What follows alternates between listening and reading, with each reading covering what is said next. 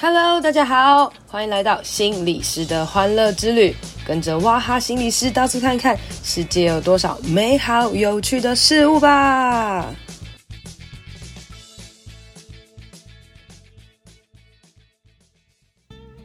Hello，大家好，欢迎来到心理师的欢乐之旅第八集。今天呢，我要来跟大家分享一下桌游。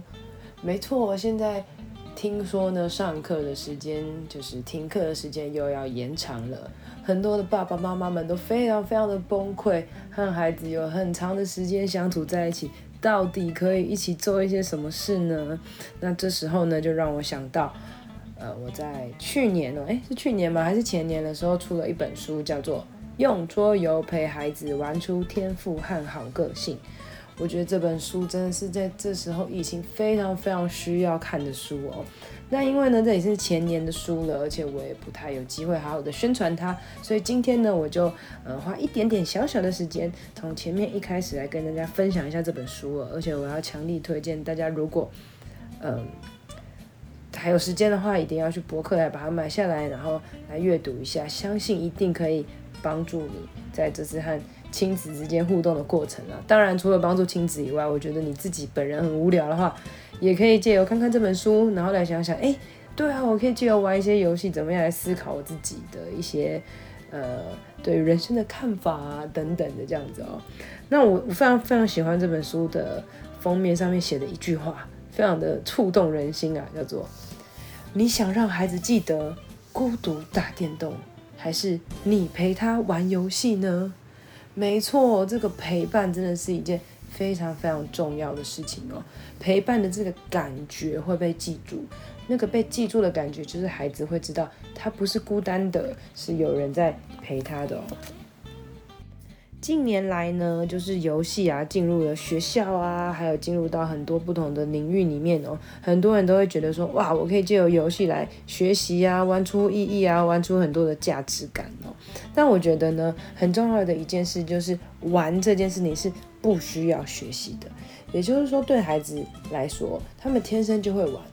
天生就可以把很多事情搞得很嗨，玩得很开心。可是长大了，到我们大人这个年纪之后，我们突然要去学习怎么玩，这件事就变得很吊诡了。所以反而呢，我们可以跟孩子去学习，诶，要怎么样玩呐？哦，当你去跟孩子学习的时候，你就是在进入到他们的世界哦。那所以呢，这个一起玩会是一个非常非常好的感受。那因为家长们会觉得说，哇，我要借由玩来让孩子学习，让孩子来成长，所以很多时候我们就忍不住在玩的过程当中去下一些指令，哇，这件事反而就会让玩这件事变得不这么单纯了。那我在书里面也提到一个例子，就是呢，大家有玩过圈圈叉叉吗？我小时候非常非常喜欢玩圈圈叉叉哦，而且我记得呢，我以前的圈圈叉叉不是普通的玩，我会在天花板上面玩。什么叫天花板呢？就是有一个天花板，它它上面是就是那个那个叫什么宝丽绒做的啦。哦，所以我跟我的朋友们呢，我们就爬爬爬爬的很高，然后到天花板，然后踮着脚尖用手指头，然后在那个宝丽绒上面画圈圈叉叉，然后大家来玩，然后非常非常的有趣哦。现在这个天花板上依然有我的圈圈叉叉。那每次圈圈叉叉玩呢、啊，就是它就是一个可能三十秒或一分钟就可以结束的游戏嘛。可是呢，当我长大之后呢，我被教导一个技能，就是说呢，玩圈圈叉叉这个游戏啊，只要你是当第一个人，然后你都把你的圈或是叉放在正中间的这个位置的时候，你一定可以赢，不然就是平手。也就是说，如果你是后来的那个玩家哦，如果前面那个人他是放在中间的话，你就绝对不可能赢。然后我就发现，哇，原来所以我想要赢得圈圈叉叉的时候呢，我就一定要放在中间。从此之后，圈圈叉叉就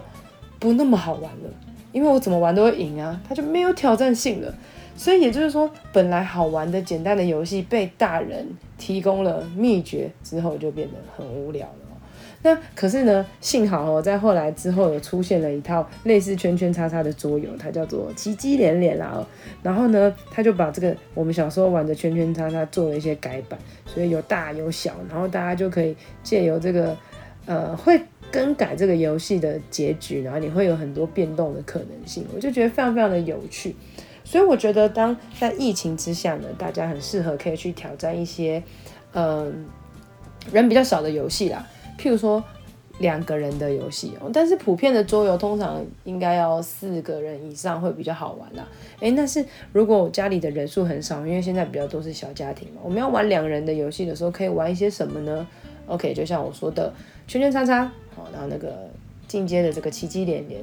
或者是呢，你可以玩很多的象棋啊、跳棋啊，然后像我今天跟我的妈妈玩了七巧板，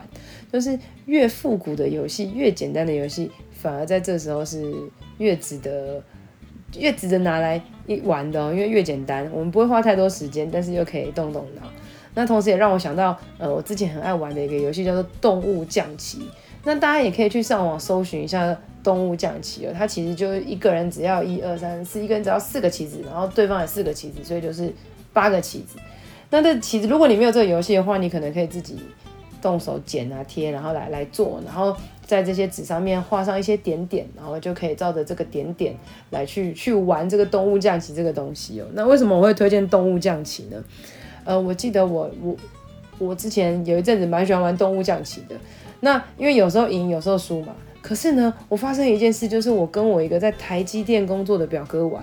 我几乎没有办法赢他。诶，你可以想象，就是他就是一个只有四个棋子的东西。然后下来下去，我居然可以完全无法赢他。他是一个有对策的，是一个需要训练逻辑的。他游戏规则虽然很简单，但是却可以训练孩子怎么样来挑战。那这些游戏就会变得很有趣。所以鼓励大家可以和孩子一起玩游戏，而且那个一起一开始不用选什么太难太高级的游戏，就从最简单手边有的游戏开始。我们不断的强调玩游戏是一个很好建立关系的时刻哦。大家可以玩游戏，一起笑，建立一些回忆。那除了游戏欢乐连接以外，其实游戏真的可以带来很多很多的训练哦。特别以年纪小的孩子来讲，游戏可以训练他们很多的专注力啊、反应力啊，然后逻辑能力啊、创造力等等的。也就是说，很多你平常想要教他们的东西啊，也许你花了很多心思教，然后他们啊学不来啊，然后课业压力很大等等的。你不如把这些东西包装在游戏里面。然后借由这些东西来跟他们玩耍玩乐。那所谓的训练呢，我就要来分享一下我书里面讲到的一个例子哦。呃，我记得我曾经去一个社福单位，要来跟一群弱势的家庭的孩子来上课的时候，那那是一个团体的课程。通常我们会等一下大家，因为大家有些人会姗姗来迟啊。那一开始呢，进来了一个很吵闹的孩子，他就是一直蹦蹦跳，然后一直讲话，然后一直跑来跑去这样子哦。那他后面跟着他的奶奶，然后他奶奶就跟我说：“哎呀，老师啊，拍谁啦？温孙啊，吼，有有点过动，然后啊，他都会忍不住跑来跑去啦，然后请老师多多担待啦，这样子吼。然后我就跟阿嬷说：好啊，阿嬷没有问题，你就在旁边休息一下，然后我们等一下一起来玩这样子哦。那所以呢，我们就让小朋友跳来跳去呢，阿嬷就在旁边休息。那这个时候呢，又来了一对兄妹。”那这对兄妹呢，我在书里面把它取名叫做霹雳兄妹，应该叫霹雳兄妹哦。那那时候呢，他跟他的他们跟他的爸爸一起进来，那个爸爸呢，就是穿着夹脚拖鞋、短裤，然后吃着槟榔，然后进来呢，也完全没有跟老师打招呼哦，就坐坐在一个位置，然后随便坐下来，然后就翘着二郎腿，就说啊，你赶紧胜，然后卖差，然后就开始用他的手机这样子。那这这两对。这一对兄妹呢，他们看起来就非常非常正常，就像一般的孩子一样，只是呢，就感觉好像，也是相对起来比较没有礼貌嘛，因为他们完全没有要理我或是跟我讲话的意思，这样哦。那当我们开始进行游戏的时候，那个时候呢，我跟他们玩了一个很简单很简单的游戏，就是有点像是叠叠乐的的游戏啦。我们要来维持一个东西的平衡哦，所以大家要轮流放东西。那在玩游戏的这个过程当中，轮流放东西，轮流这件事情是一件很重要的事情哦。因为轮流就代表要等待，所以你要等待别人，好，然后等的过程当中，你要来克制自己嘛，然后自我控制一下这样子。那叠叠乐这个游戏也是一种控制哦，你要控制自己的力量大小啊，然后怎么样来维持这个东西的平衡，也是一个团队的合作。那过程当中有一件非常有趣的事情，就是那个跳来跳去的小孩子的哦，他虽然呢非常非常嘴巴一直抖哦，但他一直压住自己的手，然后一直等等等等等，等到该他的时候，然后他才出手去碰，他一直在克制他自己哦。那反而是呃这个霹雳霹雳小子的这个兄妹俩哦，他们呢却是。呃在过程当中不断的插手，然后他们会说笨死了，应该要放这边啦，然后就把东西抢来用哦。那所以在这个过程当中，你可以看到，虽然这个过动的弟弟一直跳来跳去，可是他的阿嬷有在关心他，有在陪伴他，甚至后来阿嬷跟我说，他们有对他做很多的训练，希望他可以越来越好。所以虽然他天生是一个过动的孩子，但是他可以努力的学习的来克制他自己的的状态哦。然后也许在玩游戏的过程当中，就会是一个很好的训练哦。可是另外像那一对兄妹。他们是一般的孩子，他们没有任何的生病的的状况、生理的状况出现的。可是，在他们玩游戏的过程当中，我们好像就可以看见他们家庭的状态，可能就是呃，可能会说话会说出脏话，然后动不动就抢啊，然后呃没有办法去尊重别人等等的这些过程出现。所以，当我们在玩游戏的过程当中，我们可以观察到孩子的状况，也可以把这些状况提出来跟他们讨论。譬如说，哎，孩子啊，你怎么？一直插手的，你要给一些让别人有一些机会来尝试啊，等等的，很多很多，我们都可以借由这些机会教育来放在我们的游戏的过程当中，借由游戏更认识你的孩子，诶，他是在什么样状况去面对一些不同的情形哦。最后呢，大人们最常最常听见的就是孩子很怕输怎么办？没错，我真的看过很多孩子就玩游戏，然后一要一输啊，或者一怎么样，然后就爆哭，诶，那个画面之凄惨啊！然后，但我觉得其实这个东西也不叫多凄惨了，那至少他是在跟你玩游戏的时候爆哭啊，哦，至少你他是在跟你在一起的时候，你发现他的挫折忍受度很低，那至少你发现了，你就有机会可以陪他成长啊。总比他在外面崩溃爆炸来得好吧？我们可以在家里事先做一些预备跟预习。那当孩子那么在意输赢之前呢，我们可以先问我们自己一个问题，就是我们自己有没有让孩子觉得输赢这件事情很重要？也就是说，如果我们平常在跟他们互动的过程当中，当他们赢了或者当他们表现很好的时候，我们就不断的赞赏他们。可是当他们输的时候，我们可能就会检讨他们，或者是说他们，哎，你这样很笨呢，这样不行啊，然后去出现一些指教。也就是说，很有很有可能是因为我们大人的一些言行，或是对待一些呃好或是不好的这些价值观而影响了孩子。那呃，所以我们可以。试着在很多的练习当中去去解决问题，譬如说，当孩子真的崩溃的时候，我们去跟他讨论可以怎么办。那我这边来讲一个很可爱的例子哦，就是我记得曾经呢有一次大家在一起玩大富翁的时候，呃，可能有两个孩子好了，三个孩子跟一个大人，大家玩大富翁的时候，那大富翁的规则大家应该知道吧？好，就是呢有一个人破产，那游戏就结束了哦。那顺带一提呢，就是很多爸妈不。不喜欢玩大富翁，是因为大富翁真的很难破产的，所以玩一局大富翁都要玩好久哦。但是我却非常爱大富翁这个游戏，因为里面会介绍非常非常多的知识哦，你边玩可以边学习，是一件非常好的事情。好，那可是呢，只要一有人真的破产，那他游戏就结束了。那我记得有一次呢，有一个孩子就破产了，破产之后他就哭了，你知道他，你知道一个孩子哭了，游戏就不能进行下去了，那其他人也会觉得很尴尬嘛。那通常呢，大人就会觉得好了，再玩一次啦，然后不要难过，不要生气啦，你干嘛啊？这样子就就就就不玩了，你你这样什么什么，可能就会出现指责啊，或是呃转移这些东西哦，不是把孩子宠坏呢，就是就是对孩子太凶。所以呢，有时候我会希望大人可以试着尝试一些事情，就是呃把这些问题丢还给其他孩子，在团体当中去解决这件事情哦。那我就问孩子说，哎，他破产了，他很难过哎。那可是我们又也还想要继续把这游戏玩下去啊！我们可以做一些什么事呢？大家不要讨论看看，我们可以怎么帮助他们呢？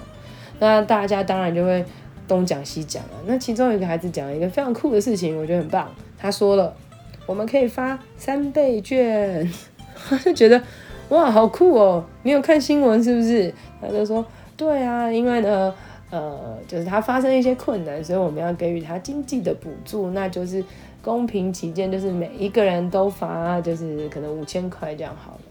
那我就觉得他的提议非常酷，所以我们就每一个人发了五千块，我们就继续在进行。那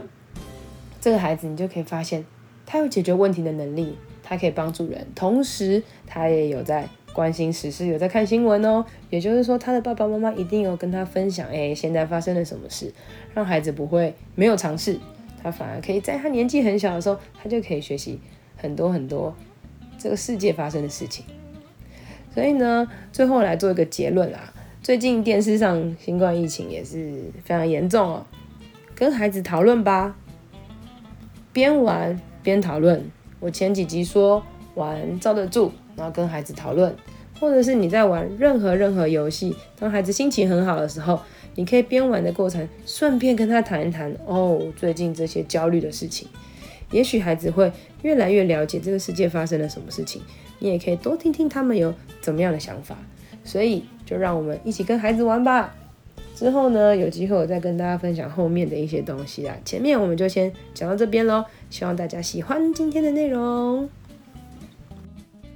今天的节目就到这边喽，希望你喜欢，希望对你有帮助。一定要帮我分享给你觉得有需要的人，也别忘了到我的 FB 还有 IG 心理师的欢乐之旅按赞留言哦。你的鼓励和分享会是我最大的动力。别忘了给我五星评论，谢谢大家，拜拜。